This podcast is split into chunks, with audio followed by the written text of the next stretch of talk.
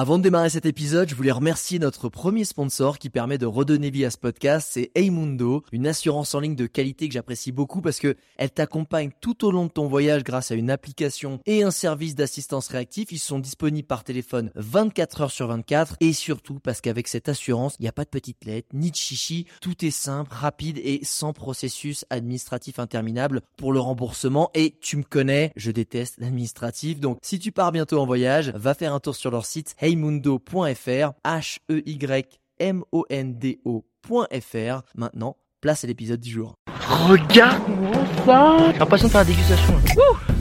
Ça c'est de la vue Ah c'est magique cet endroit C'est absolument dément. Le spot est juste incroyable. Ça joue vraiment à quelques centimètres. On va s'enfoncer un peu dans la forêt.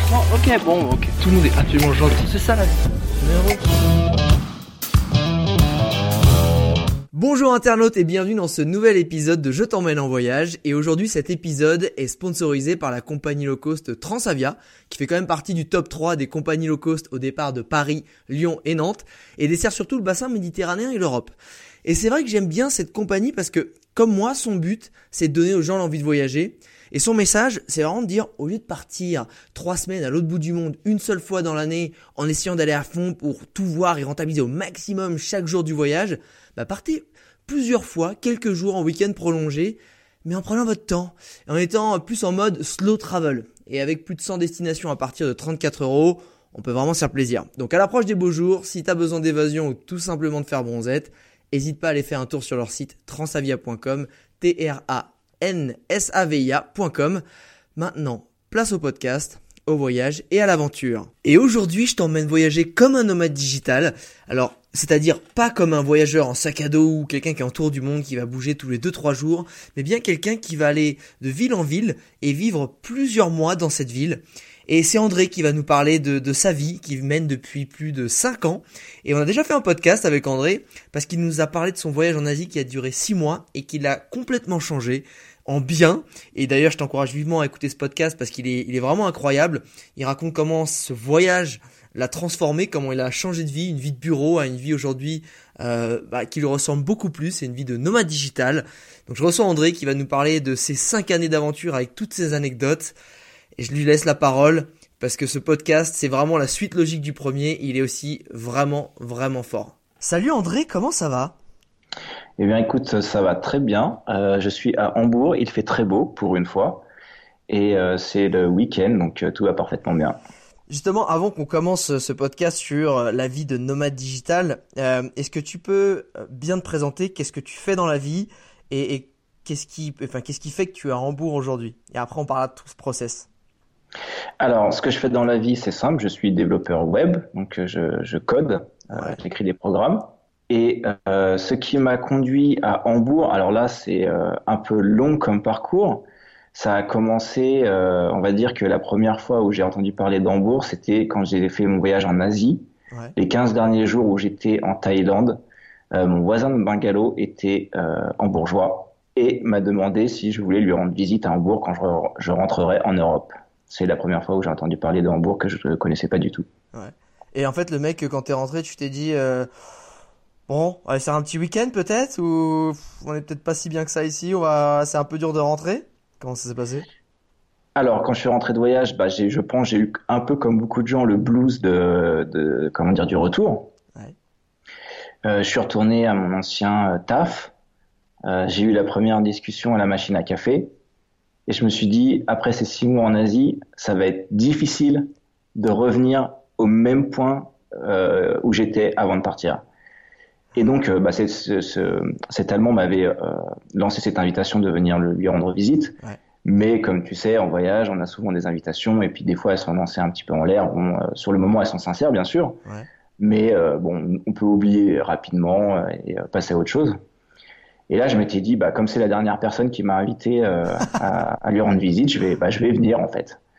Et effectivement, j'ai annoncé sur sur les réseaux sociaux que je venais à Hambourg et je demandais est-ce que quelqu'un peut m'héberger? Ouais. Et ça fait partie des signes parfois qu'on a.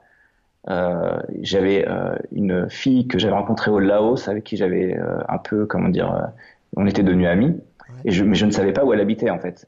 Et elle m'a dit, elle m'a répondu, ah bah j'habite à Hambourg, si tu veux, je t'héberge le temps que tu trouves un truc. Et je me suis dit, bon, bah allez, c'est parti. Et puis, bah, j'ai pris mon billet de train et je suis allé en bois. Et t'es parti pour combien de temps là sur cette première session? Alors, ce que j'avais en tête, c'était de partir trois mois et de ah. changer de pays. Alors là, là revient ma, ma question qui, qui, qui aurait dû arriver même dès le début, c'est que quand tu es revenu de ce, ce voyage de, donc de six mois en Asie, tu avais pris euh, six mois un congé sabbatique, c'est ça, si je dis pas de bêtises? C'est ça, exactement. D'ailleurs, pour tous ceux euh, qui, encore une fois, euh, n'ont pas encore écouté ce, ce podcast qu'on a fait ensemble, euh, on a déjà fait un premier où vraiment tu as raconté ton, ton trip en Asie qui a vraiment changé ta vie. Je vous invite à aller le à, aller l'écouter. Il est vraiment top, c'est un des plus écoutés et, il y a eu des super retours. Mais justement, quand tu es revenu là, comme tu disais, tu es revenu sur ton au point de départ en fait. Hein. C'était une pause, tu reviens à ton boulot et et après la machine à café, tu t'es dit, oh putain, ça va peut-être pas le faire. Mais pourquoi t'as voulu devenir nomade digital ou pourquoi t'as, qu'est-ce qui t'a, est-ce que t'aurais pu juste changer de boulot ou changer de région, tu vois Qu'est-ce qui t'a emmené sur ce côté Je vais quand même vadrouiller, je vais, je vais changer un peu de lifestyle. Alors, euh, pour commencer, je voudrais faire une précision et je pense que c'est vrai pour beaucoup de nomades digital qui ont commencé. Moi, j'ai commencé il y a 4 ans. Euh, il y a 5 ans, pardon, il y a 5 ans. Aujourd'hui, je me considère plus comme un nomade digital parce que je suis établi à Hambourg. Ouais. Mais je me considérais comme nomade digital pendant quatre ans. Ouais. Euh, et quand j'ai décidé de partir en Allemagne et de, de travailler en, en, remote, donc en télétravail. Je ne connaissais pas le mot digital nomade. Je ne savais pas qu'il y avait une communauté qui, euh, une communauté qui était, comment dire, réunie autour de cet intérêt de à la fois voyager et travailler. Je n'avais aucune idée de ça existait et euh, pour être honnête, je pensais même être un peu original, alors que beaucoup de gens le faisaient déjà. Euh, Aujourd'hui, c'est devenu beaucoup plus répandu et on va dire qu'il y a une, forme de publicité autour de ça qui fait que beaucoup de gens en ont entendu parler. Mais il y a seulement cinq ans, c'était pas si, euh, comment dire, euh, euh. Dans ouais, c'était pas. Et puis surtout que c'est un peu à la mode en ce moment, ce côté. au contraire, si tu as potentiellement un travail qui te le permet d'une façon ou d'une autre, si c'est aménagé, euh, voilà, fais-le. Tu peux être sur une plage du Mexique, etc. Et, et être développeur, etc. Mais à ce moment-là, comme tu dis, toi dans ta tête, euh, en fait, qu'est-ce que tu allais chercher? Parce que vu que tu ne savais pas que, que ça existait, et vu qu'il n'y avait pas tout autour euh, cette sphère un peu de la sexy life un peu cool, pourquoi, pourquoi tu as décidé d'avoir cette vie-là et qu'est-ce que tu cherchais? Alors en fait, j'étais un petit peu dans la continuité ou dans la transformation du voyage que je venais de faire parce que, ben, comme on, on, en a parlé dans le, podcast précédent, ce voyage m'a transformé. Et je refusais de retourner euh, à l'état précédent de ma vie. Mmh. Et je m'étais dit que puisque ce voyage euh, m'a transformé et que j'avais associé ça à la mobilité, ouais. je m'étais dit, eh ben, autant euh, continuer, vu que j'ai un métier qui me le, qui me le permet, autant euh, continuer dans cette expérience de mobilité. Et je trouve que quand tu es digital nomade, en vérité, l'expérience de mobilité est vraiment différente du, du backpacking. En fait, c'est euh, du voyage en sac à dos. Ouais. Euh, du voyage en sac à dos. C'est des, des, temporalités qui sont plus longues. Euh, c'est des formes de rapport euh, aux endroits qui sont également différents dans le sens où on n'est pas dans l'exploration euh, frénétique. Ouais. On est plus dans, dans l'établissement de, de moyen terme, on va dire. Et je pense personnellement, en tout cas, qu'on est plus sensible à la possibilité de l'établissement. C'est-à-dire que, en tout cas, moi j'ai toujours euh, envisagé ça de cette façon quand j'étais euh, euh, nomade digital, c'est que à chaque fois que j'entrais dans une ville, je me disais c'est potentiellement la ville où tu vas rester et vivre. J'abordais toujours le sujet de cette façon-là, uh-huh. pour, me pour me mettre dans une dans une ambiance, on va dire, où j'avais envie de d'expérimenter la vie dans cette ville. Qu'est-ce que Qu'est-ce que ça veut dire que de vivre dans cette ville? Et donc ça, c'était des choses que j'ignorais totalement quand j'ai commencé, parce que euh, quand euh, je suis parti euh, pour la première fois en Allemagne à Hambourg, j'avais une image bah, de ce que de ce qu'allait être mon voyage qui était assez erronée, parce que je m'étais dit, eh ben, je vais en fait changer de pays tous les trois mois. Ouais. Ce qui, euh, ça ne s'est pas vraiment passé comme ça. Pour la plupart des pays, effectivement, c'était de l'ordre de trois mois. Ouais. Mais Hambourg est devenu une sorte de base pour moi et j'y suis resté euh, à chaque fois beaucoup plus longtemps que trois mois. La première fois que j'y suis allé, je suis resté neuf mois, ce qui était vraiment inattendu. Ah, la première fois, donc le premier voyage où tu étais censé partir trois mois, tu y es resté neuf Ouais. En ah fait, le truc qui s'est passé, donc euh, bon, on, on, je vais continuer quand même dans, dans, les différences qu'il y a entre le, voyage en sac à dos et, euh, et, le, fait d'être digital nomade. C'est que par exemple, quand j'étais dans mon voyage en sac à dos, j'envisageais, j'envisageais pas forcément de commencer une relation avec quelqu'un.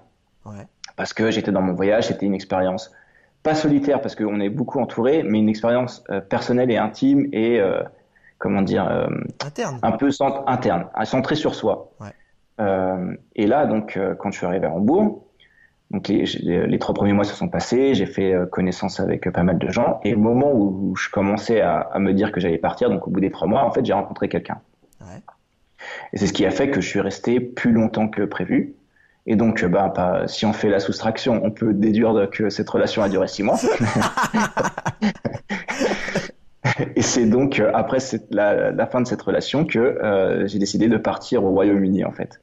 Et je pense qu'une des différences aussi, voilà, avec, euh, avec le voyage en sac à dos et le, le, fait d'être digital nomade, c'est que en tant que digital nomade, on peut se permettre ces relations qui sont particulières. Peut-être on, reviendra sur ça. C'est un point qui est quand même, euh, je pense, qui est assez important, euh, comment dire, d'évoquer parce que comme il y a peu d'expérience autour du, du, nomadisme digital, vu que c'est un phénomène assez récent. Il y a peu de retours d'expérience sur ces relations qui parfois euh, eh ben, sont profondes et euh, posent beaucoup de questions qu'on ne se pose pas dans les situations, on va dire, normales de, sédentarité, en fait. Comme quoi? Voilà. bah, comme le fait de, par exemple, est-ce que je dois commencer une relation? Est-ce que je pars malgré tout, si, même si j'ai rencontré quelqu'un? Parce qu'on a quand même l'envie, le, le, désir de partir.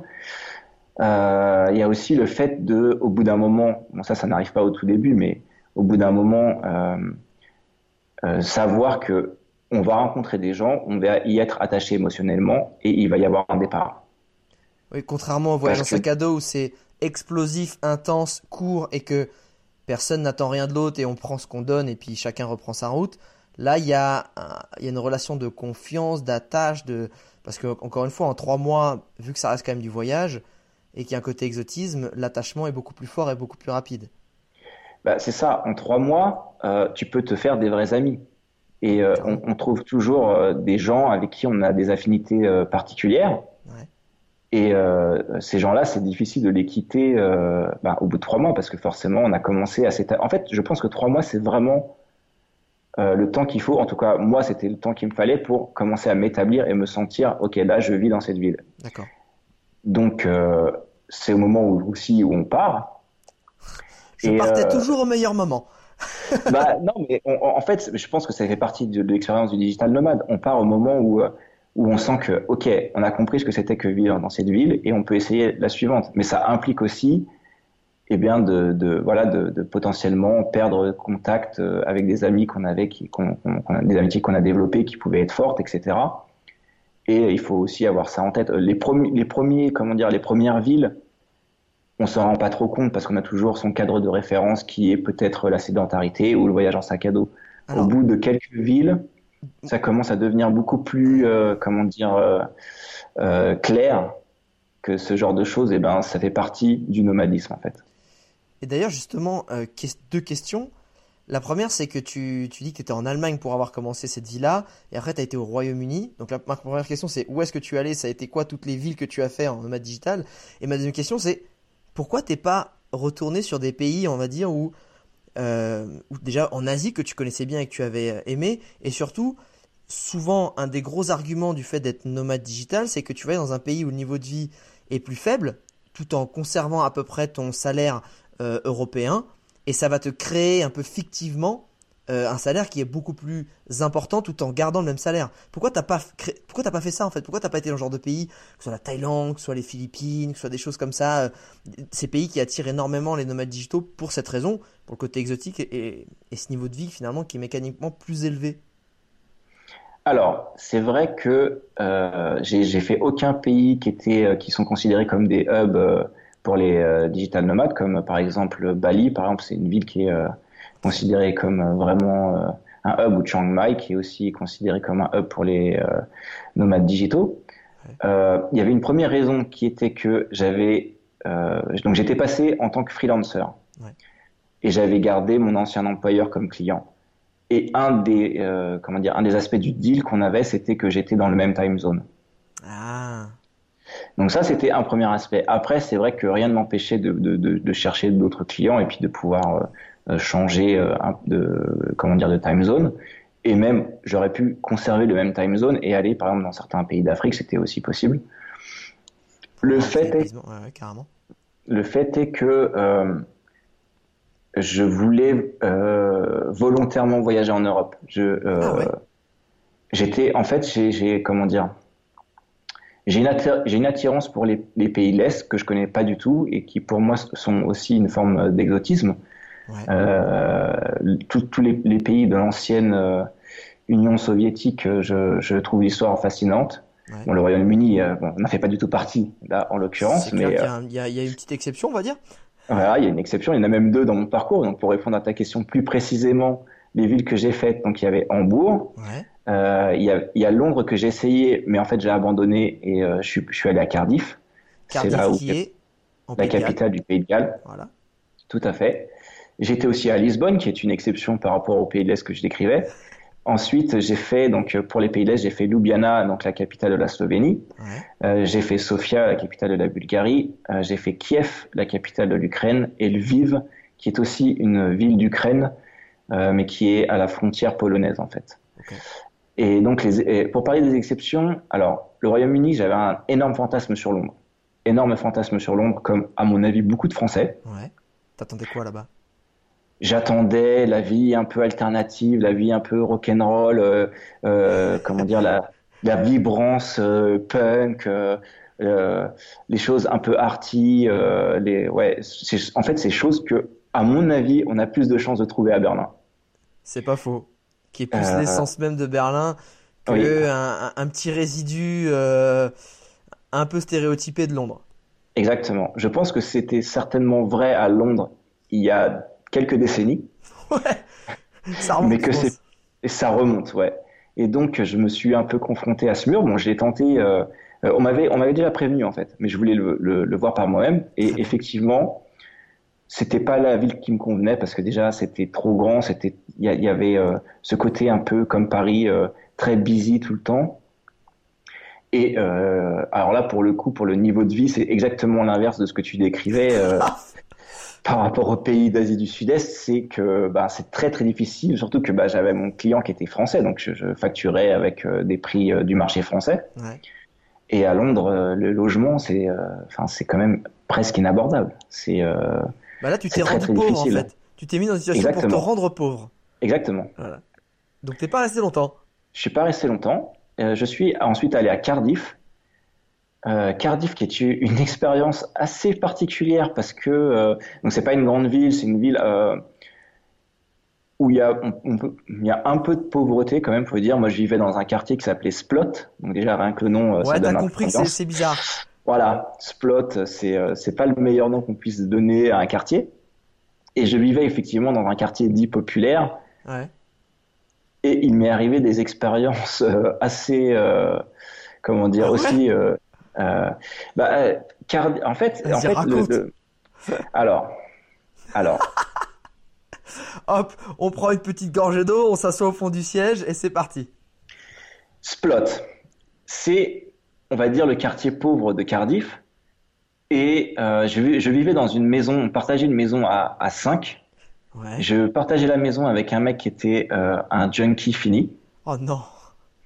Euh, un Français aussi, bon lui il était là pour pour les études, euh, ça se passait bien, et un mec qui était un petit peu euh, comment dire sanguin. ce qui fait que ça donnait dans la maison, comment dire, une ambiance très particulière. Aujourd'hui, j'en ris beaucoup, mais à l'époque, j'étais assez, comment dire, c'était pas la meilleure partie de mon voyage. Au moment où je l'ai vécu, comme toujours, après coup, tu sais que c'est là où tu euh, récoltes les meilleures anecdotes parce que franchement, euh, par exemple, euh, il y a une anecdote du chien errant à Cardiff. On, on croirait que c'est la Thaïlande, tu vois. On se dit mais y a, comment ça, il y a des chiens errants à Cardiff, quoi? Dans la capitale. dans la capitale du Pays de Galles, il y a des chiens errants, quoi. Et il y avait un mec qui avait frappé à notre porte complètement paniqué parce qu'il s'était fait attaquer par un chien errant. Enfin, des situations où tu dis, tu dis, qu'est-ce que c'est que ce, ce bordel en fait? et où, t'as le mec donc qui est, un peu euh, foncé parce qu'il fumait son espèce de substitut de weed ou je sais pas quoi et qui, ouvre la porte et tu vois des situations qui sont un peu surréalistes euh, euh, comme ça. Euh, on avait un jardin avec de la pelouse, mais qui faisait, mais la pelouse elle faisait un mètre de haut. Et puis un jour tu, tu sors, tu sors dehors et tu vois, tu vois ton coloc qui coupe la pelouse avec le couteau à pain. Tu fais, mais qu'est-ce que c'est que ce truc quoi? Tu fais, où est-ce que j'ai atterri quoi? Et euh, un autre colloque, donc euh, lui qui faisait de la boxe euh, et qui, ben, les jours d'entraînement, quand on allait en boîte, ben, il était un petit peu excité et il avait tendance à chercher un petit peu la merde. Donc c'était assez particulier comme, ah, comme tu retrouvé, genre tu t'es retrouvé dans une situation où il y avait baston et tout, il fallait. bah, je me suis retrouvé. En fait, la première, la, la seule fois où je me suis retrouvé de, dans une baston de toute ma vie, c'était à Cardiff et je me suis fait mettre KO. Donc voilà, ça c'est. Non, arrête. Bah, je me suis. ouais. Qu'est-ce qui s'est passé? T'étais où bah, Enfin, raconte. Enfin. Alors j'étais dans un club, c'était un, une, une après-midi où on avait fait un entraînement de boxe avec mon coloc. C'était la, la, première et la seule fois de, cette, de ce moment-là de ma vie où je faisais de la boxe. Ouais. Parce que maintenant j'en fais, mais euh, euh, à ce moment-là c'était pas du tout mon truc. On avait fait un entraînement pour, pour rigoler ensemble. Et il avait été particulièrement excité par ça. Et ce qui fait que quand on est sorti en club, le mec était encore dedans quoi. Ah ouais, il était encore dedans et euh, il a cherché la merde comme euh, voilà. Bah, des fois ça arrive. Exactement.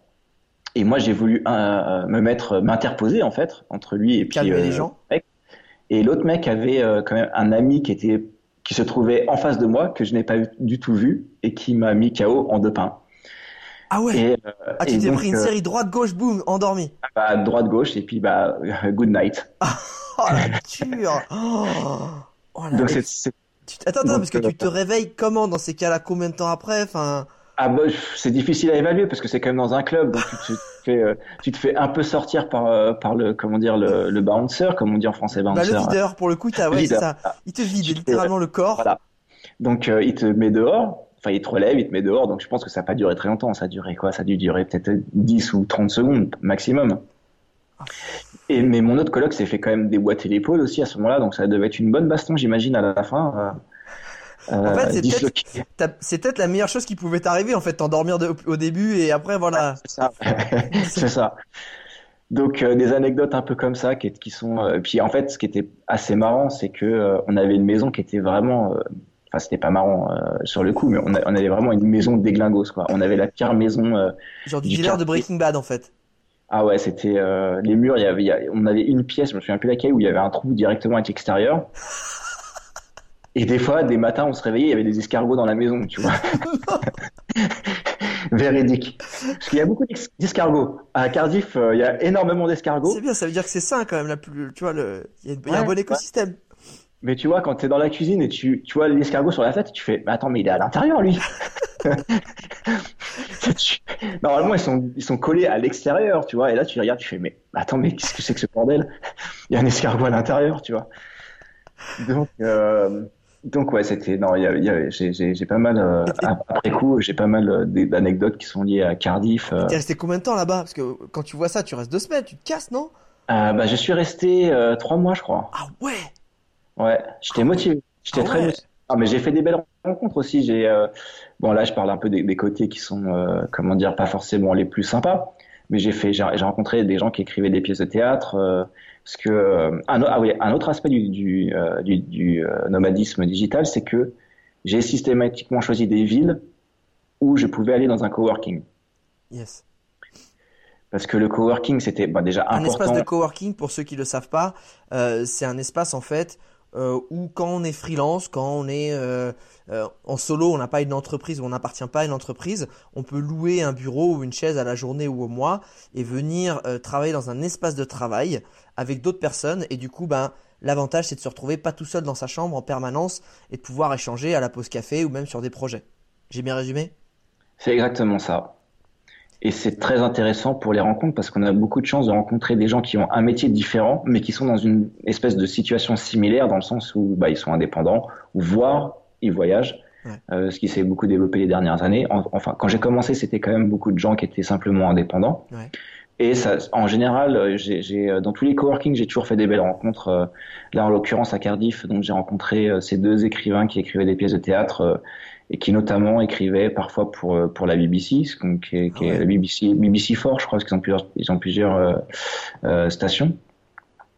Et donc c'est toujours intéressant, bah voilà, de, de, rencontrer ces personnes qui ont un profil différent, mais qui ont un rapport euh, au monde qui est un peu similaire parce qu'ils ont ce côté aussi euh, indépendant et euh, et qui permet d'avoir une, une, comment dire une connexion assez instantanée avec, avec ces personnes. Donc ça, ça m'a beaucoup intéressé, surtout que moi j'étais, je, suis fasciné par les gens qui sont dans l'art. Ça me ça me fascine et c'est c'est euh, c'était pas le seul endroit où j'ai pu rencontrer euh, des gens qui étaient connectés à l'art. à Ljubljana aussi, c'est là où j'ai fait des, très très belles rencontres avec euh, des artistes et euh, des gens qui étaient soit aussi producteurs de, de, pièces de théâtre ou une chorégraphe aussi, des gens qui exposaient dans les musées d'art contemporain et qui avaient, comment dire, une connaissance historique de l'art de leur pays qui était vraiment très intéressante. J'ai, pour parler, pour sauter du coq à en Slovénie, euh, j'ai été introduit à ce mouvement artistique qui s'appelle le Neuy euh, Slovenisch Kunst, qui est en fait qui est un nom allemand mais qui est le nom de, de ce mouvement euh, slovène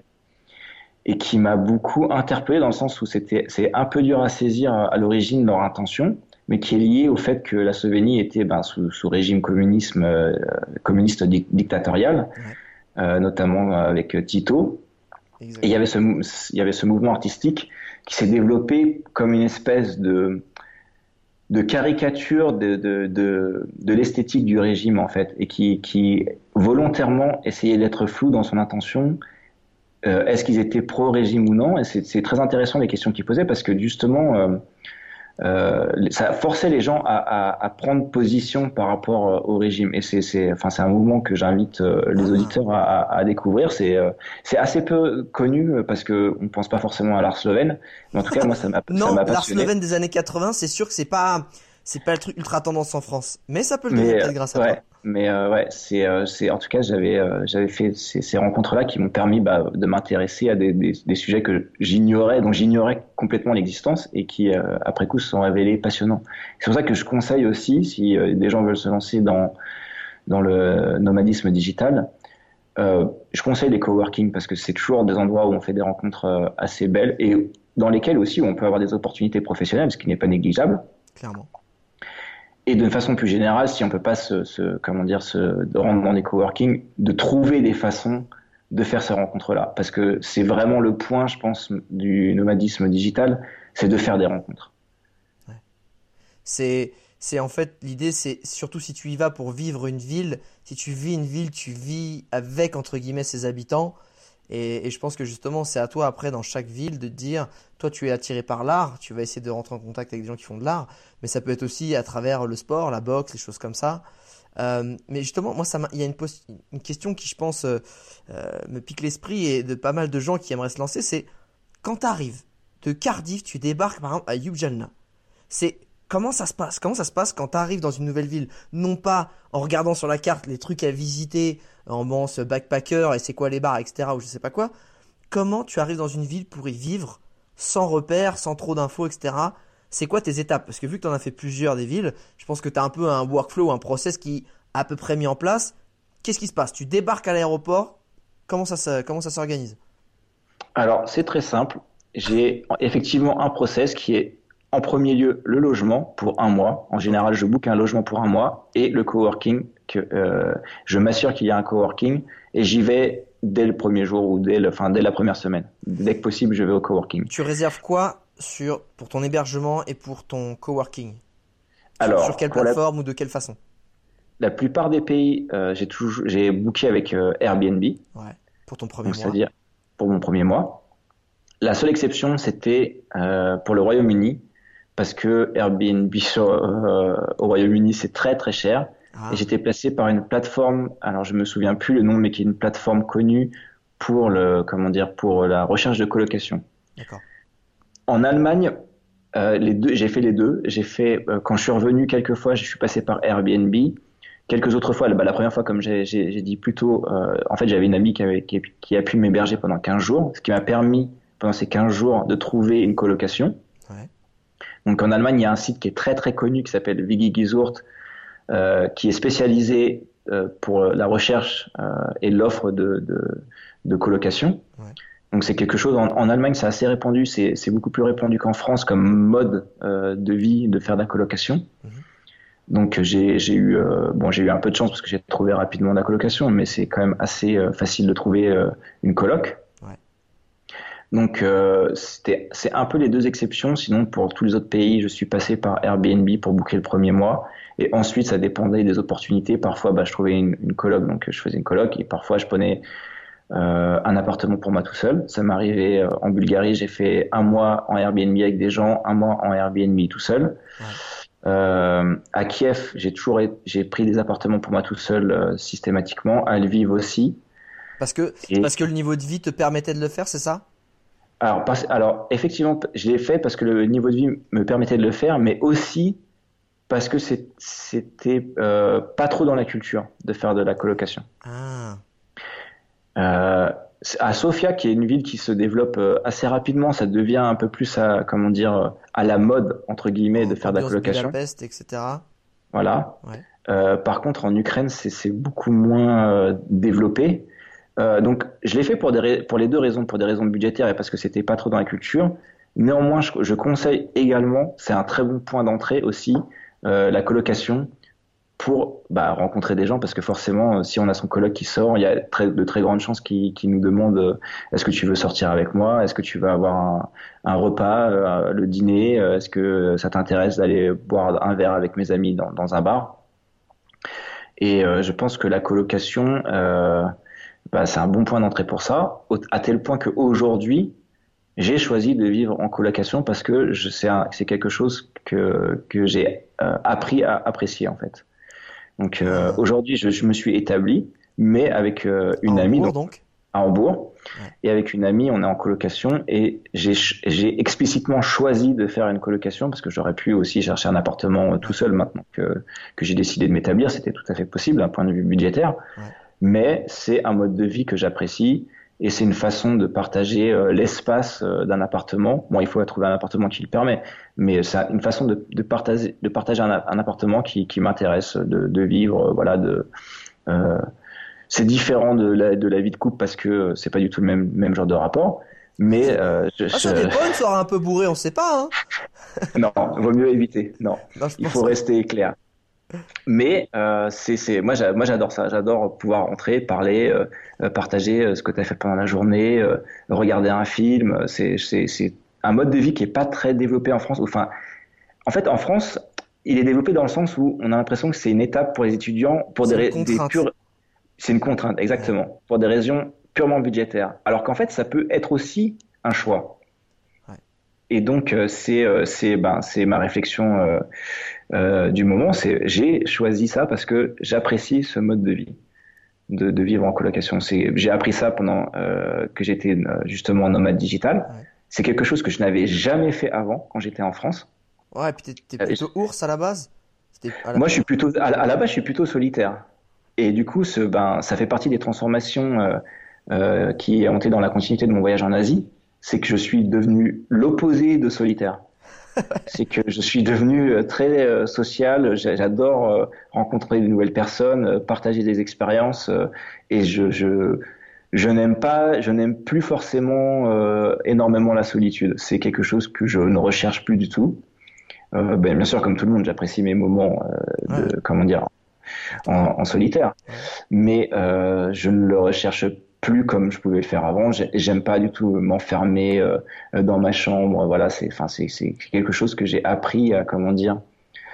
Euh, en fait, j'ai juste tourné la page avec cette période de ma vie. Voilà, je suis devenu euh, quelqu'un qui est plutôt ouvert sur les autres et qui cherche à, à, à découvrir les autres et euh, à découvrir des, des, des, modes de partage euh, diversifiés. Et, ça, et la colocation. ce voyage en Asie qui, qui a ouvert cette nouvelle, ce nouveau chapitre. Et c'est en gros ta vie de nomade digital qui a assis cette, cette, cette, cette nouvelle état, cette nouvelle façon d'être. C'est un peu ça. C'est exactement ça. Disons que quand je suis arrivé en Asie au tout début, j'avais non seulement une base, comment dire, un peu ours, mais en plus j'étais un peu timide.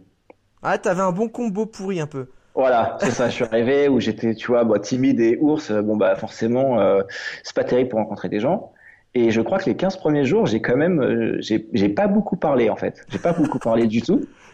Et au bout de 15 jours, en fait, j'ai pété un câble. J'ai fait, j'en ai, alors là, je, m'en fous. La première personne que je trouve, je vais je vais lui, je vais la saouler, en fait. Je, vais raconter ma life. je vais raconter toute ma vie. Et c'est un peu ce qui s'est passé. Et en fait, euh, bon, c'est, je, je, dis ça de façon un peu euh, caricaturale, mais en fait, au long de ce voyage, j'ai appris à dépasser ce côté euh, euh, je suis timide, je vais pas laisser, je, je, vais pas aller vers les autres, parce que de toute façon, dans le voyage en sac à dos, euh, le, comment dire, le rythme est assez euh, soutenu. On rencontre des nouvelles personnes tous les trois jours, et si on ne saisit pas la chance d'aller vers ces personnes, au bout de trois jours, la, la chance elle disparaît. Donc il faut, euh, c'est très motivant pour justement se dire, eh ben allez, je vais aller voir ces, ces, ces personnes-là, soit ce groupe, soit cette personne toute seule, et lui dire euh, peut-être où vas-tu euh, Est-ce que je peux t'accompagner dans, ton voyage Est-ce qu'on peut faire un bout de chemin ensemble Oui, non Est-ce qu'on peut tout simplement prendre une bière, un café Et euh, ça, aide beaucoup à, approcher les autres avec facilité en fait. Yes. Et pour revenir sur la question de euh, quand tu arrives quelque part euh, dans une nouvelle ville, tu as ton premier mois euh, qui est un peu bouqué dans le sens où tu vas essayer de faire des rencontres à travers bah, potentiellement une coloc, un Airbnb partagé dans une chambre ou un Airbnb ou un espace de coworking. Et ensuite, pour asseoir ce quotidien, pour finalement ne plus être un visiteur mais être un habitant, ça passe par quoi? Parce qu'une fois que as, tu te lèves de ton Airbnb, tu vas au boulot, comment ça se passe? Est-ce que tu as des tricks, tu as, as, des astuces, tu as des, des choses que tu fais un peu pour essayer de, je sais pas, de découvrir, de, de t'intégrer, de, de, faire des connaissances? Alors, j'ai pas beaucoup d'astuces. J'en ai une qui peut marcher très bien, c'est l'échange de linguistique. C'est-à-dire? C'est-à-dire qu'il y a beaucoup de plateformes qui proposent de faire des tandems. Et dans toutes les villes euh, dans lesquelles j'ai été, il y a toujours des gens qui sont intéressés par apprendre le français. Ah ouais?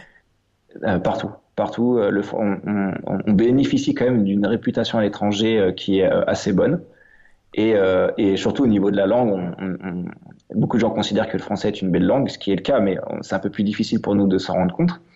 Mais même même en Ukraine, des gens et il y avait toujours des gens intéressés par le fait d'apprendre le français et qui cherchent activement un partenaire pour pouvoir apprendre ben, le français en échange ben, d'apprendre quelques notions. Par exemple, en, en Ukraine, c'était de russe. Même s'il y a une, même il y a une langue ukrainienne, hein, mais euh, euh, la plupart des gens sont euh, russophones. donc j'ai fait des échanges linguistiques en Ukraine. En Allemagne, ça m'est arrivé aussi. Et donc ça, c'est une astuce quand on peut, par exemple, quand on, a un peu de mal peut-être à, trouver des gens avec qui sortir, ça peut être aussi un, bon point d'entrée. Un truc un peu plus soft, un peu plus voilà, carrément. Voilà. Il y a ça. Une autre façon de pouvoir rencontrer des gens dans la plupart des pays, il y a aussi euh, des réunions d'expats. Alors c'est peut-être pas le but parce que quand on, va dans un pays, on veut on veut rencontrer des gens qui vivent sur place, des locaux. Ouais. Mais les expats sont des formes de comment dire, sont des gens qui sont aussi euh, qui ont une vie locale établie parce que ils sont pas comme un, un, un nomade. Ils, ils, connaissent la ville, ils sont établis en général depuis au moins un an. C'est des expats, c'est pas des gens qui ont dans la tête de voyager à haute fréquence. Et donc, ça peut être aussi intéressant parce que de toute façon, on rencontre beaucoup de nationalités. Oui, parce que expat, c'est pas forcément français. Hein. Ça peut être un Singapourien qui est à Kiev ou un truc comme ça. Donc, euh. Exactement. Donc, euh, ces réunions d'expat peuvent être intéressantes pour rencontrer ben, diverses, euh, diverses nationalités. Et ces gens-là, peut-être, eux, ont des connaissances qui, plus tard, ben, permettent d'être introduits dans certains cercles d'amis, etc. Donc, c'est les deux astuces que je dirais qui m'ont servi.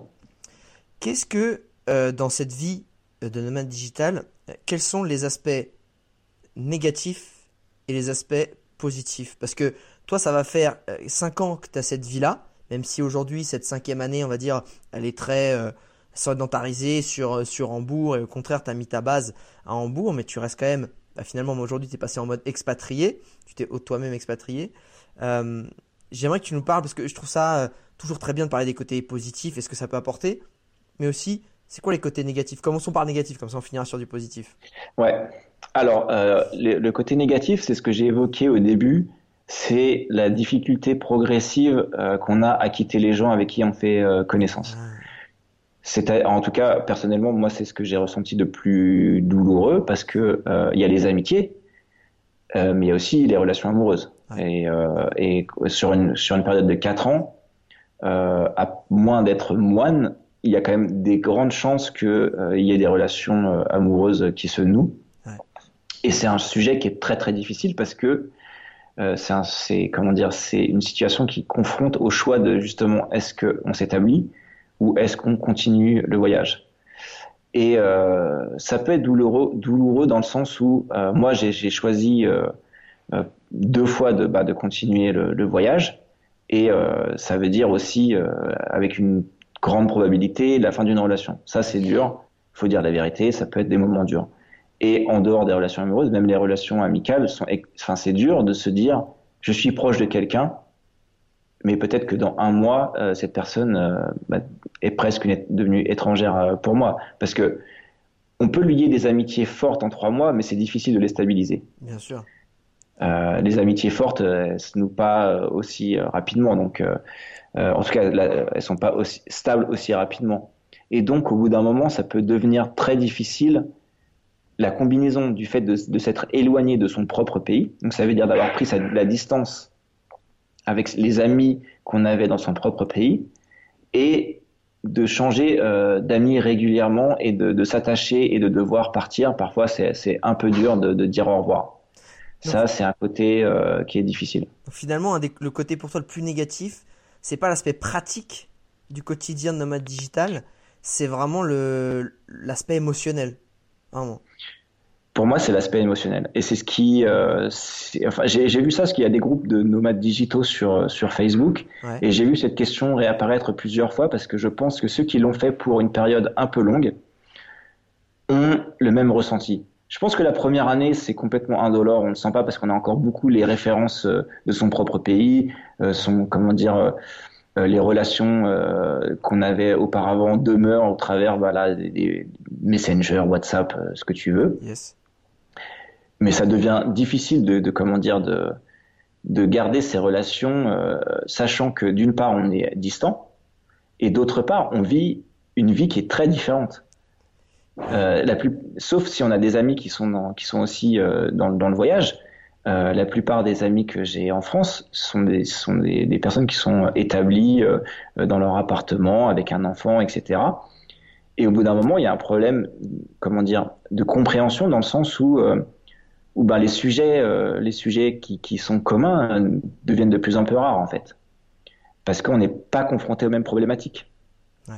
Euh, les problématiques auxquelles je suis confronté peuvent paraître superficielles ben, pour les, les, les, les amis que j'avais, parce que euh, finalement c'est perçu euh, à, à, juste titre comme une forme de luxe dans les problématiques que j'avais. quoi. Est-ce que je dois rester un mois de plus? Est-ce que est-ce que je dois partir? Enfin c'est des. Tu passes en Airbnb ou je reste en Airbnb? Enfin je sais pas voilà ce genre de questions. Ouais, mais eux te parlent de, de, leur nouveau canapé. Est-ce qu'ils prennent bleu pervenche ou, ou, ou camel, tu vois? Exactement. Ou alors, quand est-ce que je pose mes vacances? euh, Parce que euh, moi, je, moi, par exemple, pendant euh, presque quatre ans, j'ai, je pense que j'ai eu, euh, j'ai presque pas eu de vacances parce que je considérais que mon voyage était une forme d'exploration qui me permettait d'éviter de prendre des vacances. Donc, j'étais en freelancer, je pouvais euh, continuer à travailler tout le temps. J'ai eu une semaine ou deux par-ci, par-là, mais très très peu. Et donc j'avais euh, ces, amis qui parfois disaient alors euh, est-ce que je prends la première semaine de, de juillet ou euh, la deuxième semaine d'août? Pour moi ça me ça, ça me parlait pas. C'était des choses qui qui ne faisaient pas sens. Donc ces problématiques là ou même ou même les problématiques de, de internes aux, comment dire aux entreprises parce que quand on est freelancer donc on travaille en remote, on travaille moi je travaille dans des coworking, je travaille avec des gens qui sont physiquement à côté de moi mais qui ne sont pas dans la même structure euh, euh, dans la même entreprise. Donc les, mes rapports avec mes euh, coworkers, comme on dit euh, dans, dans, dans, un coworking, c'est pas des rapports de collègues. Donc euh, c'est ces problématiques-là aussi que dont j'avais certains échos par mes amis en France. J'étais éloigné de ces problématiques. Donc il y a, y a, ce côté où ouais, mon collègue il me casse les couilles entre guillemets. Bah non, en fait, voilà. il me pas parce que au pire, je change de bureau, j'ai rien, j'ai pas de compte à lui rendre en fait, j'ai pas à l'assumer si si, si j'en ai pas envie. C'est exactement ça. Et donc tous ces petits éléments fait que ben on, on, on, perd un petit peu euh, ou on devient un peu plus distant avec euh, ses amis qu'on avait. Ouais. Et d'un autre côté, on a des traits, on a des, des, liens très forts qui peuvent se créer avec des gens sur place, mais dont on sait qu'on est amené à, à, quitter en fait. Donc ce côté-là, euh, émotionnellement, oui, ça peut être parfois dur. Il faut reconnaître. Est-ce qu'il y a justement d'autres côtés négatifs qui sont peut-être plus de l'ordre technique, pratique, qui sont chiants, je sais pas, ou, ou c'est vraiment pour toi ce côté-là qui est négatif dans, dans ce style de vie? Alors ma situation me permettait d'être euh, confortable financièrement dans la plupart des pays, sauf au Royaume-Uni, où au Royaume-Uni c'est vrai que sur le logement, j'ai dû être, euh, j'ai dû choisir des logements qui n'étaient pas de très très grande qualité. Euh, c'est moins qu'on puisse dire.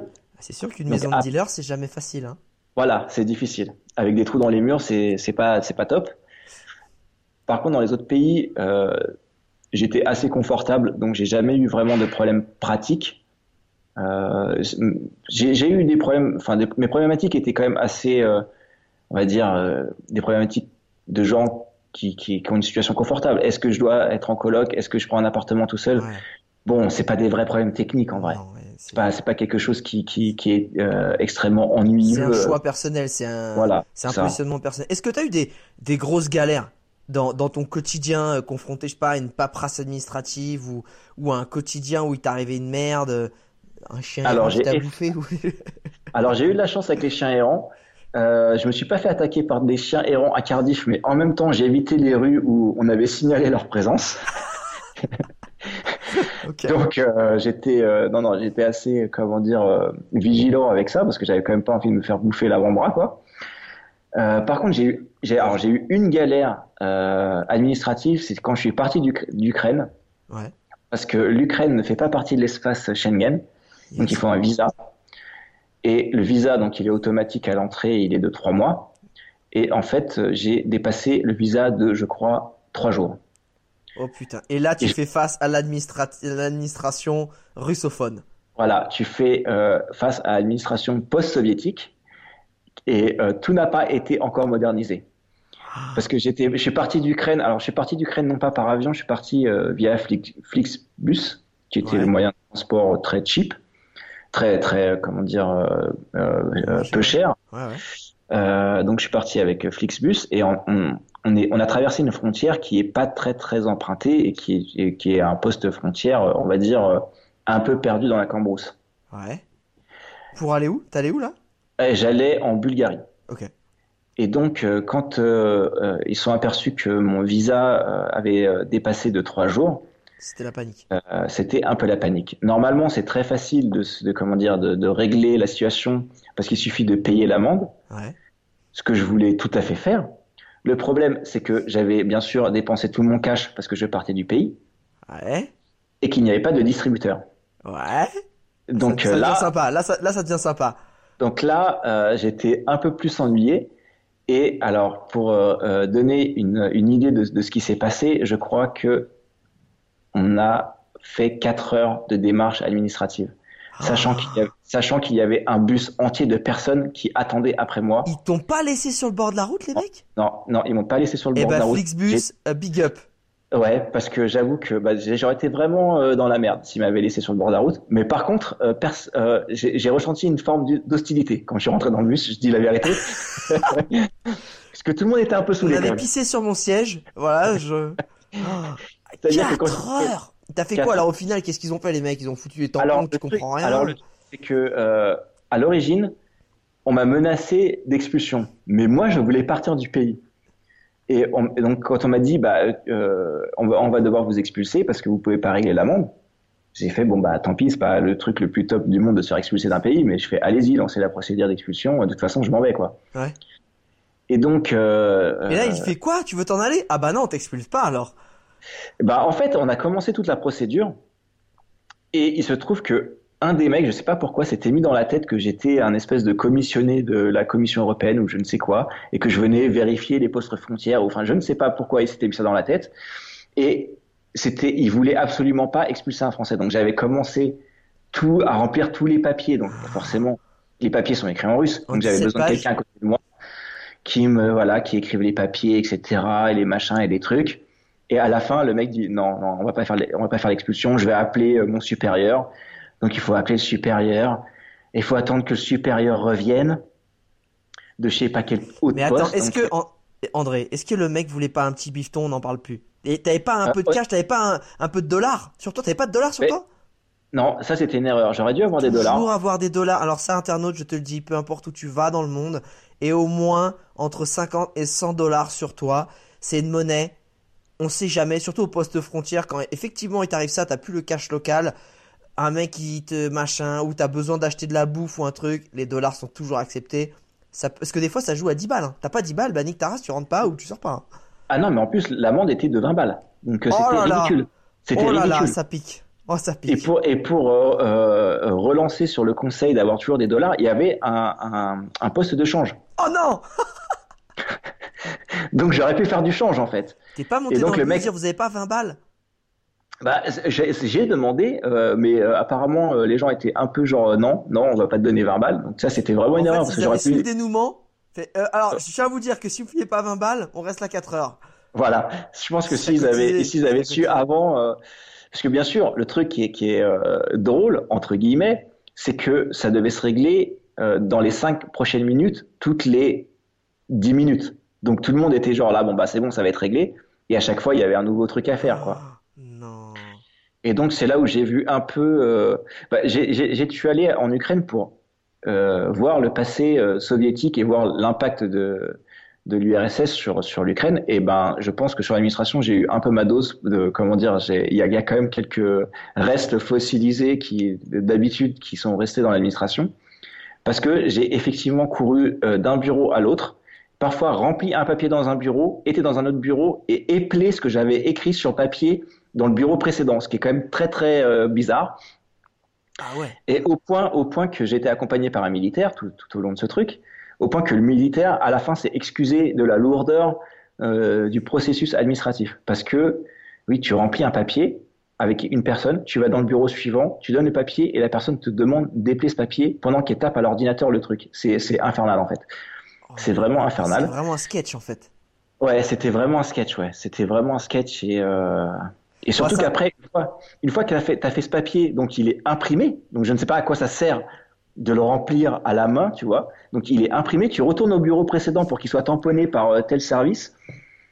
Et euh, tout ça pour que. Euh, ça va, c'est juste finalement ta grosse galère, ça a été juste un peu de de de, de, hein, de patience à avoir et, et voilà, c'est tout, et d'un peu de, de perte de temps.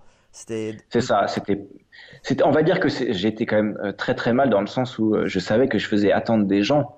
Et 4 euh, heures, c'est long. 4 hein. heures, c'est très, au bord de la route, c'est très très long, 4 heures. Donc été très très ennuyé dans le sens où je me disais, il, bah, quand tu es rentré, tu as dit quoi? Tu as dit un mot? Tu tu t'es fait tout petit? Bah, En fait, le truc, c'est que je suis rentré. Hello, et I am sorry.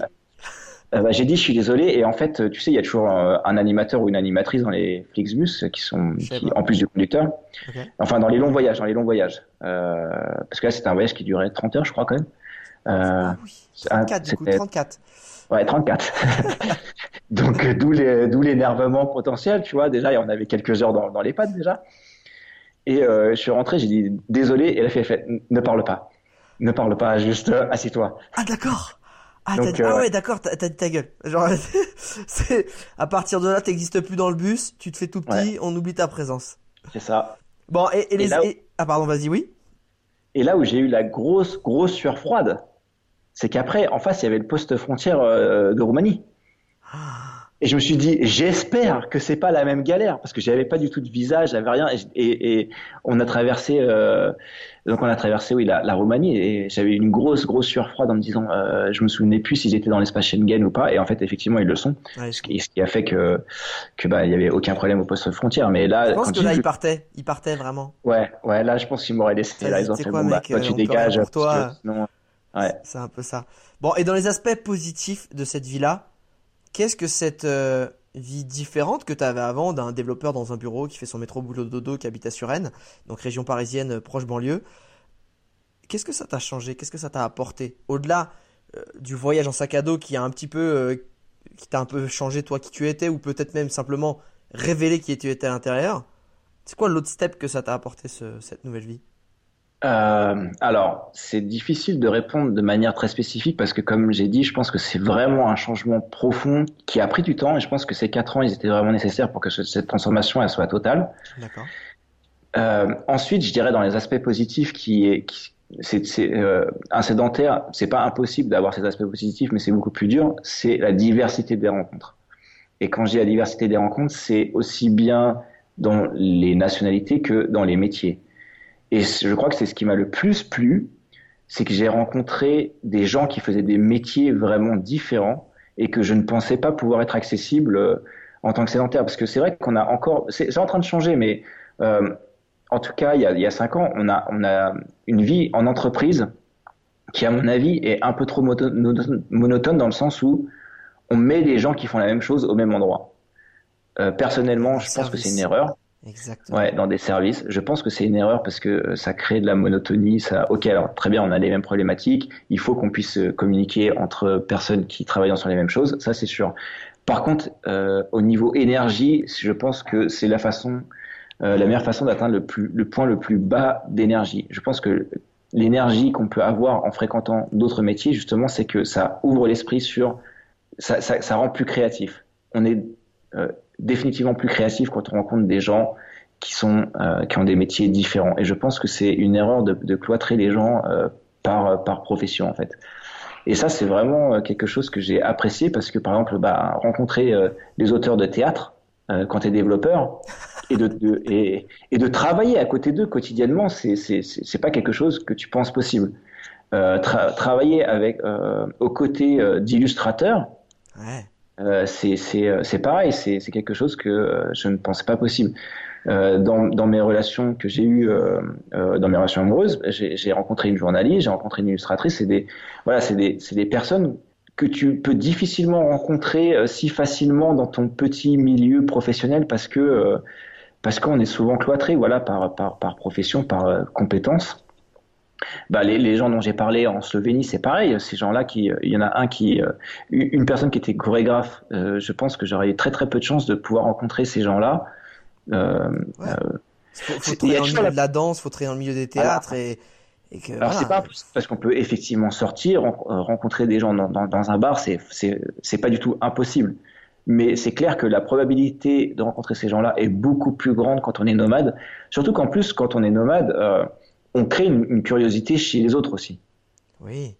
Donc euh, il y, a, y, a, y, a ce, y a ce, ce double intérêt. Il y a soit y a soi-même de, de façon interne l'intérêt pour ben pour le, la, la, diversité des, des, des, gens que tu peux rencontrer. Et là, je parle des métiers un peu spécifiques, mais en vrai, c'est vrai de tous les métiers.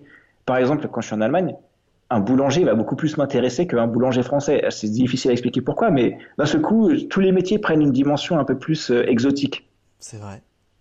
Et donc il y a, ce côté d'être beaucoup plus ouvert sur euh, ben sur tout, sur toutes les personnes, quel que soit euh, ce, qu'elles font. Et euh, ça, je pense que c'est vraiment un aspect positif du nomadisme et qu'on trouve difficilement dans la sédentarité. Ça, c'est vraiment l'aspect positif. un autre aspect positif, c'est aussi un changement d'état d'esprit dans le sens où on comprend beaucoup plus, mais ça c'est un cheminement qui est quand même très long, on comprend beaucoup plus ce que c'est que la liberté, la, comment dire, la liberté prend corps. C'est-à-dire qu'on a peut-être une, idée comme ça quand on parle philosophiquement de la liberté, qui est très abstraite et euh, on ne se rend pas forcément compte de ce que ça peut vouloir dire. Mais la liberté, c'est pas forcément, euh, comment dire, la possibilité de choisir de façon absolue. C'est la possibilité de se définir soi-même et et d'être conscient de, euh, du panel de choix qui nous est offert. Ouais. C'est quelque chose qui est beaucoup plus évident quand on est nomade, parce que déjà, de base, il y a l'obligation, le, le, entre guillemets, l'obligation choisie, mais l'obligation de choisir une destination. Et ça, on est confronté à des choix. Et cette confrontation plus régulière à des choix, et c'est vrai aussi, par exemple, dans le fait de quitter euh, les amitiés qu'on a euh, nouées, etc., euh, permet de réaliser que en fait, on, est beaucoup plus libre qu'on ne le pense. On a, beaucoup plus de pouvoir sur sa vie qu'on ne le pense. Et euh, c'est un, aspect de développement personnel, je pense, qui est euh, plus facile de réaliser avec le nomadisme. Encore une fois, c'est pas impossible de le faire quand on est sédentaire, mais on y est presque confronté inévitablement quand on est euh, nomade, je pense. Et aujourd'hui, pour reprendre justement cette notion de liberté, toi qui te connais mieux, qui as appris à te développer toi, en tant que ton toi intérieur, c'est quoi ta définition à toi dans ton quotidien de la liberté justement? Alors, ma définition de la liberté, elle est, elle est assez simple. c'est de dire, je peux choisir des objectifs et persister dans ces objectifs qui pour les autres ne pourraient pas forcément faire sens. Par exemple, l'exemple que j'ai le, plus facile, c'est et avoir le temps peut-être. C'est surtout et de moduler ton temps pour pouvoir le faire aussi. Moduler son temps. Parce que c'est bien beau de vouloir quelque chose, mais si ton organisation euh, dans ta journée euh, n'est pas est, trop rigide, tu ne vas pas pouvoir articuler les choses pour les mettre en place. En fait, c'est peut-être aussi ça. C'est décider et d'être assez flexible dans son quotidien pour le faire. Je sais pas il faut, il faut se mettre dans des situations où effectivement on peut avoir une, gestion de, de, son emploi du temps qui n'est pas euh, exclusivement décidée de l'extérieur, ça c'est sûr. C'est sûr qu'il faut avoir, euh, je pense que c'est très, très bien d'avoir un emploi du temps très structuré, mais il faut que cette structure, elle soit motivée de façon euh, interne. C'est-à-dire que, euh, pour parler très concrètement, si on a des horaires imposés par son employeur et qui sont ultra rigides, ça va être beaucoup plus dur. Par contre, je pense que l'erreur, c'est de, de, se laisser, comment dire, trop de temps, enfin l'erreur, ça dépend ce qu'on recherche. Mais euh, on, va dire qu'un des écueils, c'est que en étant très très très modulaire, ce qui est le cas quand on est freelancer, c'est qu'on a tendance à voilà prendre du temps libre, à procrastiner, et puis euh, finalement il s'est passé 4 heures et euh, merde, j'ai regardé une saison de Netflix. Voilà, c'est 4 heures, il a rien du tout. Donc c'est aussi un écueil. ça peut être un, un, comment dire un choix, mais il faut il faut le faire délibérément de s'accorder du temps pour laisser, euh, comment dire, laisser la place au hasard. Qu'est-ce que ça, ça, c'est important. Mais euh, euh, ça veut dire que ce temps qu'on décide d'accorder au hasard, il faut qu'il soit actif. Et je pense que, vas-y. Non, non, c'est toi. Je, pensais que tu, excuse-moi, j'arrête pas de te couper.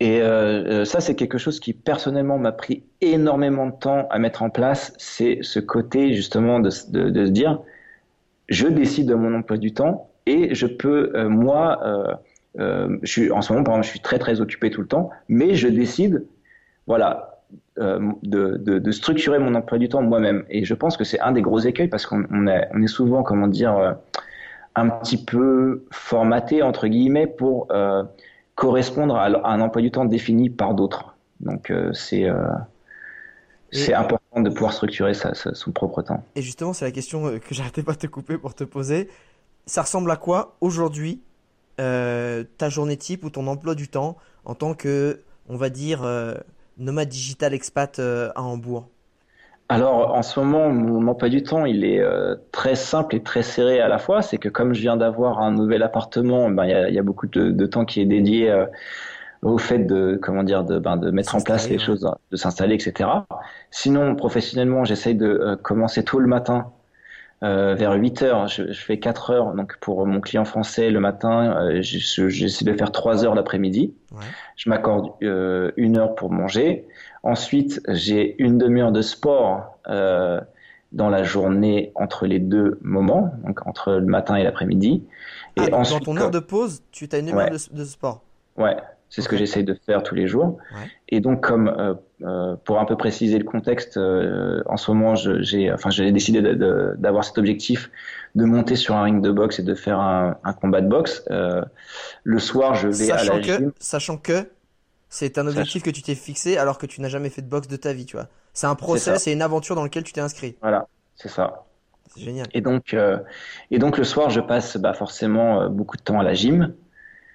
Et, euh, et donc c'est euh, deux heures en général, donc cinq jours ou six jours par semaine, euh, deux heures euh, à la gym.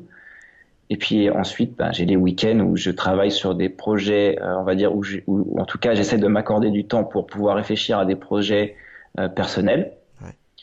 Et puis il y a le temps, bah, forcément avec mes amis, qui, qui, qui, est très important aussi.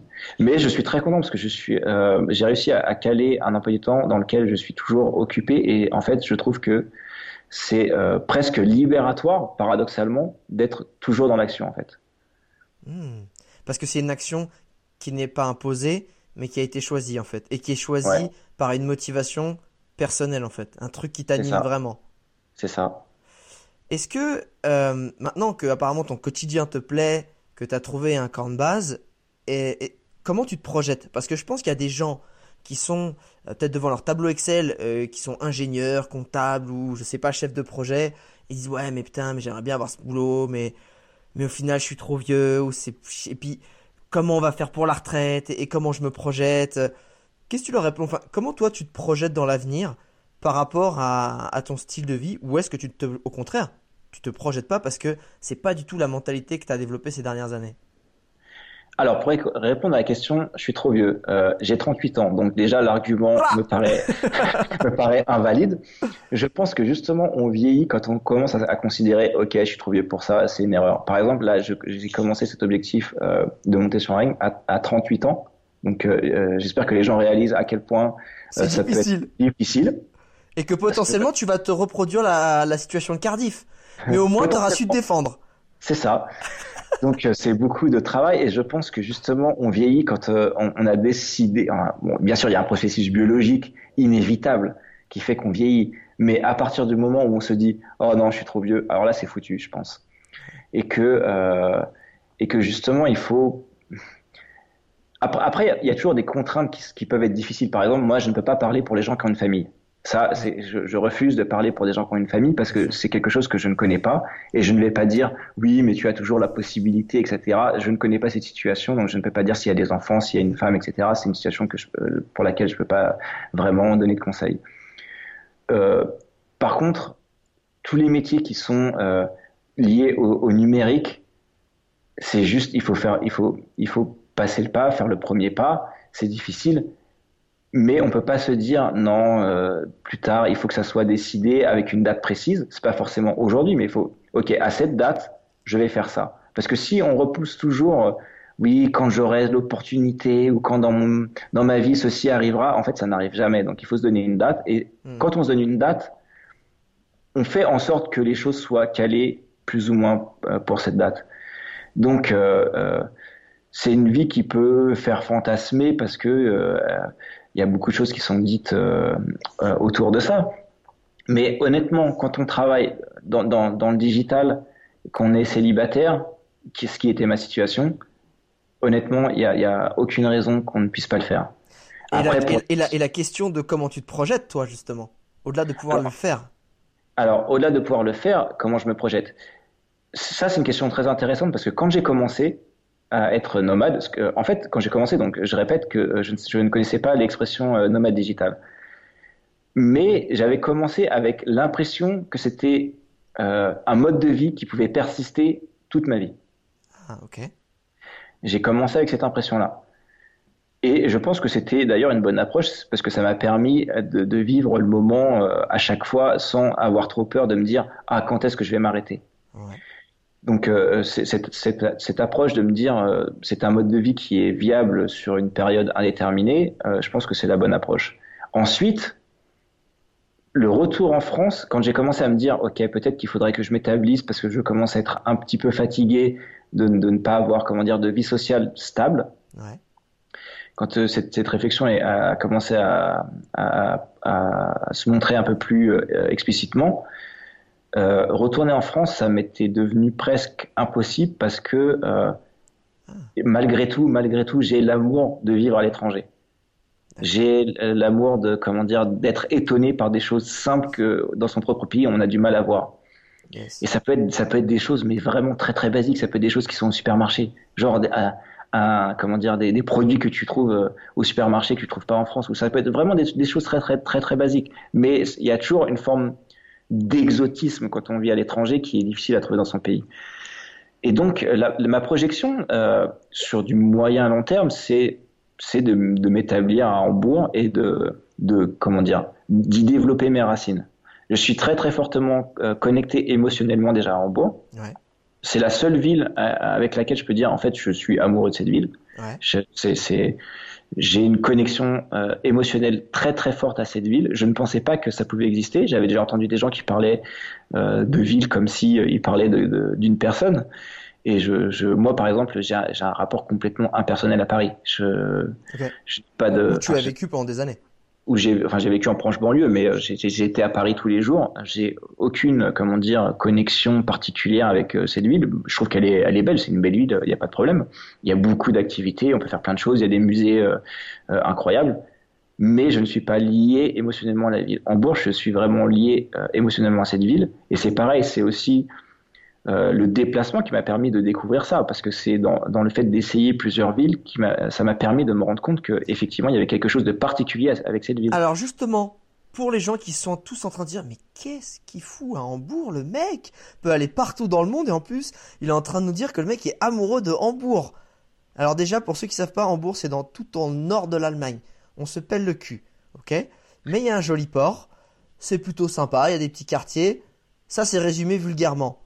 Pourquoi tu t'as accroché tant que ça avec cette ville? Malheureusement, je vais pas pouvoir donner de réponse très précise. Je pense que c'est le hasard. Ah, c'est le hasard. J'ai un euh, coup de foudre émotionnel, tu comprends? C'est euh, ok. Alors, si on veut faire un peu le dépliant touristique, euh, à Hambourg, il y a toutes les atmosphères possibles. On peut y trouver toutes les atmosphères possibles. Du squat punk, du squat punk, au à, comment dire, au restaurant un peu poche, un peu huppé. Donc il y a vraiment toutes les toutes les atmosphères possibles. On peut euh, être avoir un comment dire un caractère très urbain et trouver son compte. Il y a des gens qui font du skate euh, à côté euh, comment dire du enfin presque en centre-ville. Et puis à 10 minutes de métro, avoir Stadtpark qui est un parc où on peut se promener en famille, voilà, et puis prendre du bon temps en se promenant un petit peu dans la nature, quoi. Donc, y a, mais ça c'est trop dépliant touristique parce que la vérité, c'est que c'est le le hasard des rencontres qui fait que ici j'ai euh, comment dire j'ai eu plusieurs points de euh, comment dire. Je pense qu'à chaque fois que je suis retourné à Hambourg parce que la spécificité aussi dans ma façon de voyager c'est que j'allais dans une ville et je retournais à Hambourg j'allais dans une ville et je retournais à Hambourg donc j'ai fait le voyage en étoile. Et euh, mon étape comment dire ma ville de de base ton camp de base. mon camp de base c'était Hambourg et c'est quelque chose que j'avais pas du tout réfléchi. C'est c'est apparu au bout d'un moment où je me suis dit c'est vrai que en fait je reviens toujours dans cette ville euh, après avoir fait une autre ville donc c'est devenu évident après quelques fois mais au début c'était pas forcément quelque chose que j'avais spécialement choisi de faire. Et je pense que c'est euh, c'est parce que toutes les étapes que j'ai franchies euh, dans ma personnalité elles ont été explicitement franchies à Hambourg en fait et je pense que c'est pour ça que je suis connecté et j'ai des dans cette ville j'ai euh, j'ai des souvenirs à tous les coins de rue, quoi. Je, à Hambourg, j'ai eu quand même 10 adresses ou plus, 11, 11 12. Est-ce que, est-ce qu'il y a justement, euh, là, à Hambourg, j'ai commencé par Hambourg, mais des petites anecdotes sympas de, de nomade digital à sortir? Euh, Je suis banni d'un club pour une raison que j'ignore.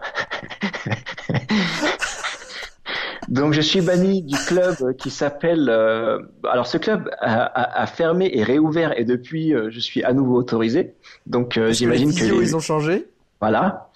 Euh, il se trouve que c'était donc c'est un club dans lequel je connaissais un DJ. Donc j'y étais très très souvent parce que j'étais très fan de cette musique. donc il y a 4 ans ou 5 ans, j'ai découvert la trap music et j'ai découvert ça à travers un DJ que j'ai rencontré ici et qui m'a dit euh, bah, moi je club euh, je mixe dans ce club qui s'appelle Kleiner Donner.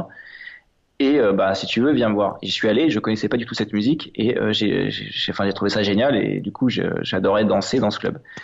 Bon il se trouve que une fois j'ai aussi beaucoup bu. Ça arrive. Ça arrive. Et que, et que bah, le lendemain j'avais un peu un, un trou noir en fait. Ouais et donc, euh, la fois d'après où j'ai voulu rentrer dans ce club, avec une amie d'ailleurs, euh, le videur m'a dit non, non, toi tu rentres pas euh, et tu sais très bien pourquoi. Et je n'avais, j'avais aucune idée, j'avais aucune idée de pourquoi.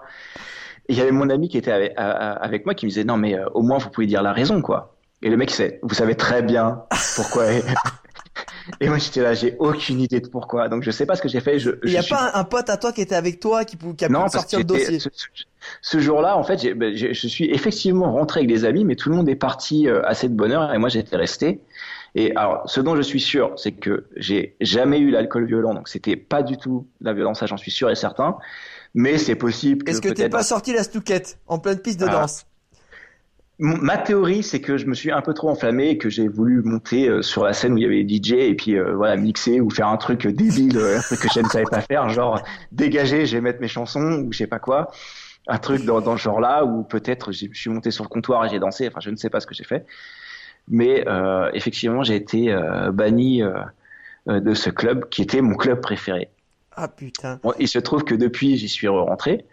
Mais euh, oui, bon, c'est pas une, une, une, des anecdotes les plus glorieuses quand même. Euh, sinon, des anecdotes euh, qui, qui seraient positives. Non, mais voilà, c'est toujours les rencontres, etc., qui sont positives. Mais en, en général, on se souvient toujours euh, euh, des anecdotes qui sont quand même un peu honteuses. C'est celles-là qui sont les plus drôles. Et je peux garantir que ça arrivera forcément si vous êtes nomade digital. Après, je vais les garder pour moi parce que quand même, je ne sais pas qui, je ne sais pas qui dans l'audience écoutera. Donc, on ne sait pas, on ne sait pas, et on, on ne veut pas que les parents soient au courant non plus, on ne sait pas. Euh, écoute, on va skipper la question. Je sens qu'il y a deux trois doses qui sont sorties déjà, donc c'est déjà suffisant.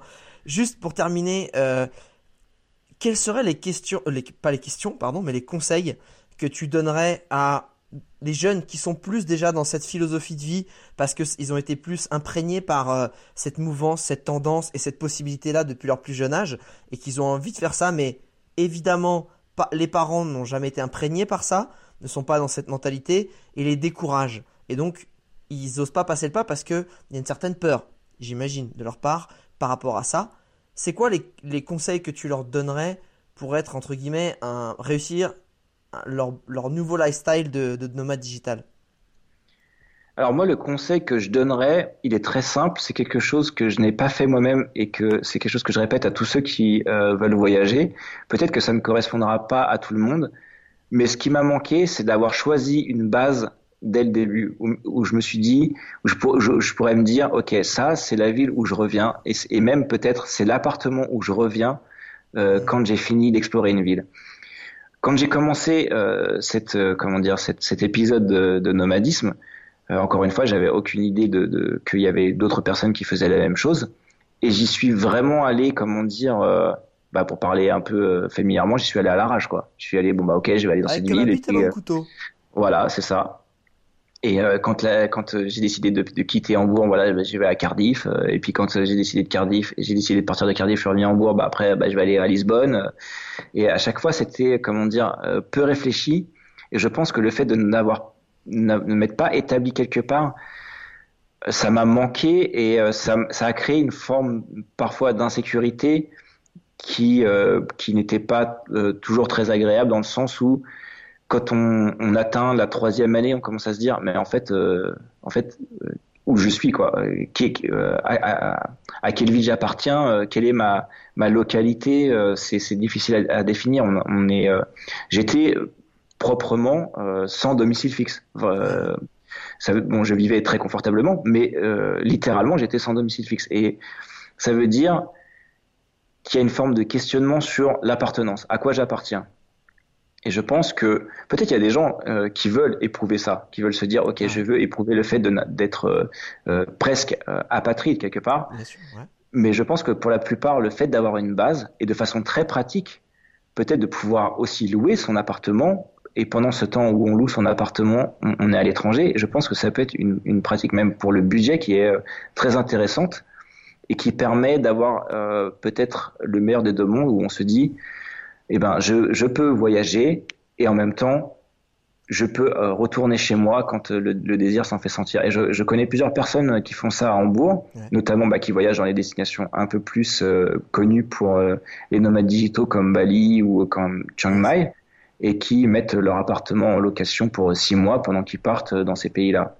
Cool. Donc c'est c'est ce que je dirais. Un plan de base, c'est vraiment un des un des premiers conseils. Est-ce que tu as d'autres conseils un peu pratiques là-dessus? Euh, pratique, non, sur, sur le camp de base, j'ai pas sur le camp de base, sur, euh, sur, sur, le nomade digitalisme.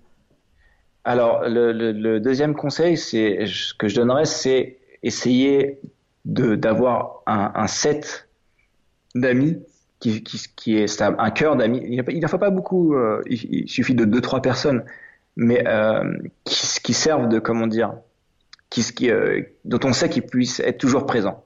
Ouais. Euh, parce que forcément, en voyage, euh, il y aura des moments de solitude. Ça, pour moi, c'est obligatoire. Même quand on est quelqu'un de, de, très extraverti, il arrivera des moments de solitude. Ça peut être deux jours, ça peut être trois jours. Euh, ça peut être plus, mais il va y avoir un moment de solitude. Euh, et, et, selon les personnalités, on, comment dire, on, on est plus ou moins, euh, on, on, on, a plus ou moins de facilité de d'être confronté à la solitude. Et je pense que c'est bien justement de pas se mettre dans une situation où on n'a pas le choix que d'être seul. Il faut pouvoir choisir cette solitude. Et une des façons justement de pouvoir la choisir, c'est de savoir qu'on a un, petit groupe d'amis sur lesquels on peut compter, appeler au téléphone par exemple, bah, j'appelle voilà, je peux appeler cette personne et, euh, et savoir que on a toujours un lien social avec euh, avec euh, quelqu'un. Ça c'est le deuxième euh, conseil que je, que je donnerais. Ouais. Est-ce que tu as un dernier conseil pour ces pour ces gens qui, qui vont partir à certainement à Cardiff, je pense? C'est vrai, qui est là quand même la meilleure ville du monde quand même, avec ses chiens errants, très très réputés. Eh bien, le conseil que, bah, le, troisième conseil que je donnerais, c'est si vous avez envie de le faire, euh, prenez, euh, comment dire, décidez une date et, et lancez-vous quoi. Ça va être aussi basique que ça.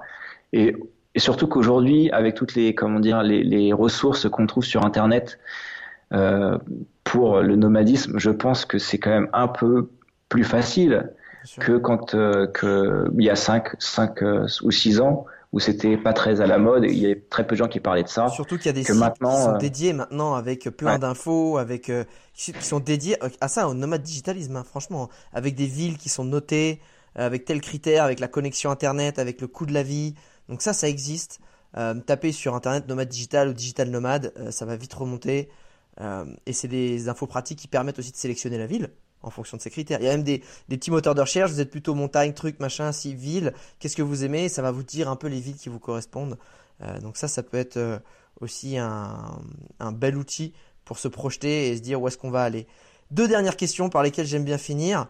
Euh, si je te file les clés de la DeLorean, auquel tu as déjà répondu pour l'autre podcast, si je te file les clés de la DeLorean et que tu pouvais revivre un moment de, de, de, toute ta vie de nomade digital, pas de voyageur, mais de nomade digital, ça serait lequel? Et pourquoi ce moment-là? Ah, ça serait intéressant ça. Alors là, il y a, là, pour le coup, il y a quand même beaucoup de moments que j'aimerais revivre. Euh, je pense que je revivrais. Alors lesquels C'est difficile de choisir là. Euh, je pense que je revivrais le tout début de ma euh, première relation amoureuse parce que en fait c'était en fait c'est assez drôle cette relation parce que je parlais très mal anglais donc il y avait euh, comment dire donc j'aimerais bien j'aimerais bien être le spectateur de, de ça parce qu'en fait je devais, je devais, être ridicule tout le temps en fait. Je devais dire des choses qui n'avaient aucun sens. Et euh, et je devais m'exprimer mais en fait bah, comme un, comme un enfant en fait. Donc ça devait être assez Toi, drôle. moi sexe dans le lit tout ce soir. Ok cool donc j'aimerais bien me revoir pour le côté euh, comique de la situation. Ça c'est ça c'est un moment euh, euh, et j'ai bien aimé la découverte de l'altérité. C'était vraiment pour moi quelque chose de voilà de, très très fort. Là c'est un peu chiant quand tu sors des mots qui qui qui, qui valent triple au Scrabble. tu peux me redire ce mot? Alors altérité c'est bah c'est en gros la, la différence quoi. C'est c'est ce qui c'est ce qui te rend différent de moi. Euh, c'est pas c'est pas tout à fait l'exotisme, mais c'est ce qui fait ta singularité. Et euh, et je pense que quand on est comment dire quand on, on, noue des relations soit amicales soit amoureuses avec des personnes euh, d'une nationalité différente, euh, c'est très fort tout de suite parce que il y a ce côté ben, la différence est toujours sujette à beaucoup plus d'interprétation et c'est intéressant justement de d'avoir ce côté-là qui à mon avis développe la curiosité pour autrui quoi. Cool. Encore un mot qui compte double au Scrabble. Exactement. euh, euh, triple là, je pense même. T'es sur la case rouge. Euh, Dernière question. Si tu devais résumer ta vie d'aujourd'hui à Hambourg, où t'es bien établi, où t'as toutes les leçons que t'as réussi à appliquer et mettre en œuvre dans ton quotidien, et la résumer par une citation, une punchline ou une phrase de ta création, ce serait laquelle? C'est à ce moment-là aussi tu lis des livres oh, tu vois, des livres philosophiques, philosophiques. Euh, faut lâcher un petit, une petite citation ou montrer ton côté poète et en créer une. Alors, euh, ok, je vais en dire deux. Il y en a une qui va être très très simple, c'est euh, commencer et persister. Voilà. Pour moi, c'est euh, c'est ce que j'ai découvert très très récemment et euh, c'est euh, ce à quoi m'a amené mon parcours que j'ai décrit et je pense que c'est vraiment des clés pour euh, ben, pour être heureux. Et la deuxième que sur laquelle je suis tombé il y a pas très longtemps, c'est ne pas prendre de risques est un risque le plus important encore. Je l'aime beaucoup celle-là. Je ne sais plus de quelle est, c'est pas de Oscar Wilde Ah, je, je sais ou de plus non plus. Ralph Waldo Emerson, je sais plus. Il faudrait vérifier. Mais, euh, elles sont très bien. Écoute, André, euh, merci, merci beaucoup euh, d'avoir fait un deuxième épisode de podcast avec nous et d'avoir parlé finalement de la suite du premier podcast qui était vraiment ce, ce voyage qui t'a transformé pendant ces six mois en Asie quand t'as complètement changé de vie. Et aujourd'hui, c'est la suite logique. Et franchement, te voir dans, dans cet état heureux, épanoui, ça fait très plaisir. Internaute, si tu as aimé ce podcast, avant de nous quitter, ben, tu sais très bien, ça nous fait toujours très plaisir quand tu fais des dédicaces en story, que ce soit sur ton trajet du boulot, en train de faire une séance de sport, en train de faire du fruit picking ou à l'autre bout du monde en voyage sur un spot de malade. Tag moi, ça fait toujours très très plaisir. Euh, et moi, André, je vais te dire euh, bah, bon entraînement de boxe. C'est quand le match Merci. C'est quand C'est quand Alors le match, le match, il faut que je vois ça avec mon coach parce que forcément, euh, il faut que ça soit lui qui décide de quand est-ce que je suis prêt parce que forcément. 2022. Euh, euh, pour reprendre des citations euh, par rapport à la boxe, on ne joue pas à la boxe. C'est une citation que j'aime bien parce qu'on joue au football, on joue au basketball, on joue au tennis, on ne joue pas à la boxe. Donc ça veut dire que si tu montes sur un ring, il faut être prêt. Donc il faut que je laisse mon, mon coach décider de, de ça. J'aimerais que tu me préviennes assez à l'avance pour que je vienne à Hambourg. Mais oui, je te dirai je serais dans les tribunes. Est-ce que j'aurais les places, tu sais, des gradins juste derrière pour avoir les, gouttes de sang et de sueur et tout je, te, je te laisserai la meilleure place. Génial. Bon, écoute, merci beaucoup André et moi je te dis euh, ciao Internet.